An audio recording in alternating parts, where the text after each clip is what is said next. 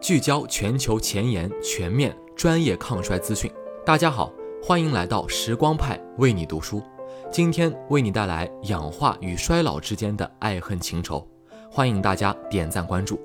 切好的水果在空气流通处数十分钟就会变色皱缩。随年龄增长，我们的眼角和鬓角处开始浮现细小的鱼尾纹，也称氧化纹。氧化就这样伴随着年岁的脚步，悄无声息地在我们周边和身上留下不可磨灭的衰老印记。五十年代初期，老年学家德纳姆哈曼就发现，氧化还原信号传递的产物活性氧 （ROSE） 可对大分子造成氧化损伤，并引发细胞衰老。从此，将 ROSE 视为造成氧化事件的罪魁祸首，并首次提出衰老的自由基理论。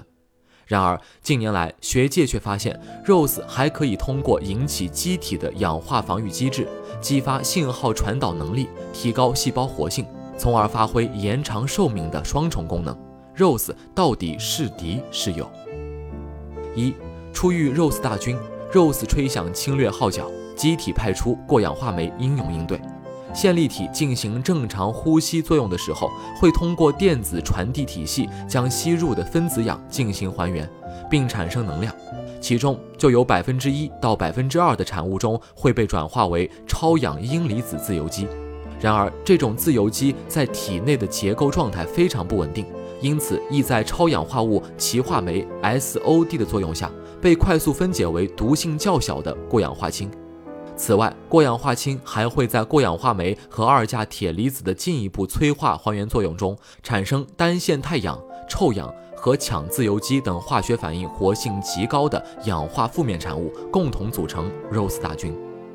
难道说我们无时无刻都活在过氧化的环境中，经受着 ROS 的摧残？其实不然，在正常的生理状态下，细胞进行呼吸作用产生的各种 ROS 产物，可以被过氧化酶进行针对性清除，使 ROS 的产生和消耗处于一个动态平衡的状态，维持机体的健康长寿。然而，当我们年龄增加或遭到免疫和炎性损伤时，这种内源性或外源性的刺激开始打破 ROS 在机体内的动态平衡，ROS 的氧化损伤。ROS 大军实在是所向披靡，可对所有生物大分子、脂质、蛋白质、核酸和碳水化合物都进行氧化作用的输出，发生连锁氧化反应。氧化所造成的损伤，进而破坏蛋白质的结构和功能，翻译和 DNA 转录过程均受到影响，降低细胞的活性和代谢能力，导致细胞衰老。而衰老的细胞会通过释放炎性因子，降低正常细胞的免疫和代谢功能，影响线粒体稳态，进而产生更多的 ROS，ROS 再去促进细胞的衰老，真正形成恶性循环。过氧化酶前来应战，面对来势汹汹的 ROS 大军，炎症细胞和内皮细胞不甘示弱。积极派出可抑制活性氧生成、中和活性氧的抗氧化剂，如维生素 C、维生素 E、分类化合物等前来应战。它们共同组成了自由基防御体系。二、过量 ROS 的恶行大列举。ROS 自述：条条大路通衰老。在衰老的自由基理论问世的七十年间，随着分子生物学、细胞生物学等学科的发展壮大。学界通过研究 ROSE 对不同生物体的氧化损伤影响，发现 ROSE 可通过两个主要途径直接促进细胞功能衰退，而导致细胞衰老。ROSE 直接调节氧化还原敏感基因在细胞内的信号和通路的表达，并使线粒体受到氧化损伤，降低生物能量代谢水平，引起呼吸功能受损，诱导如基因突变、衰老标志物增多、增加细胞炎症等。Rose 对人体的各种迫害，除模式动物外，在人体中也检测到了过量 Rose 对信号传导、通路表达、免疫能力和蛋白质合成等途径的危害。因此，派派也为大家详细列举出几种有代表性的组织器官：大脑，Rose 使大脑中谷氨酸介导的兴奋性突触传递减少，并且进行结合，导致学习和记忆效率低下，并发生认知改变。眼睛。随年龄的增长，视网膜色素上皮细胞通过对氧气的吸收发生过氧化反应，产生大量老化色素脂褐质，增加衰老风险。骨骼肌，ROS 干扰骨骼肌细胞中蛋白质的合成，增加疾病调节因子的表达，促进骨骼肌细胞凋亡。肾脏，ROS 的增加导致肾脏中促炎信号通路 NF-κB 和 NRF2 的表达提高，使肾细胞内产生炎性因子，引发肾脏出现炎症反应。心血管，肥大细胞在 ROS 的刺激作用下，会增加蛋白质合成能力，从而刺激肥大相关基因的表达，激活促炎信号通路 NF-κB。细胞外信号调节激酶 E2K1、E2K2 和信号传递通路 MAPK 等途径，并增加血管紧张素含量，导致收缩功能障碍。感官，血液中的大量 ROS 使听觉细胞受到氧化应激，产生听觉功能障碍。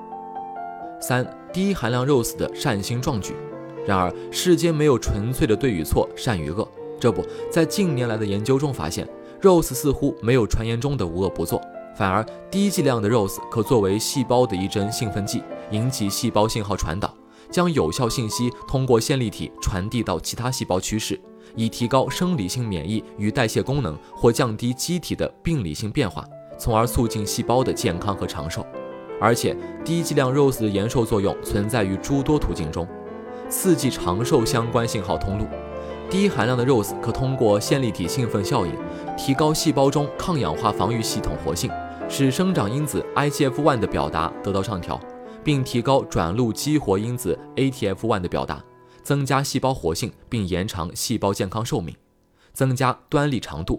对细胞进行低含量 ROS 的应激刺激，可诱导提高过氧化酶活性，有效清除细胞内原本存在的大量 ROS，并加速清理老化的细胞，而影响端粒伸长的 ROS 含量减少了。威胁端粒长度的一大敌人的消失，使端粒维持长度的能力得到增强，达到延寿效果。诱导热量限制，长期进行低含量 ROS 的诱导，会降低细胞正常的呼吸效率，导致细胞进入一种较为静止的限制热量的生物状态，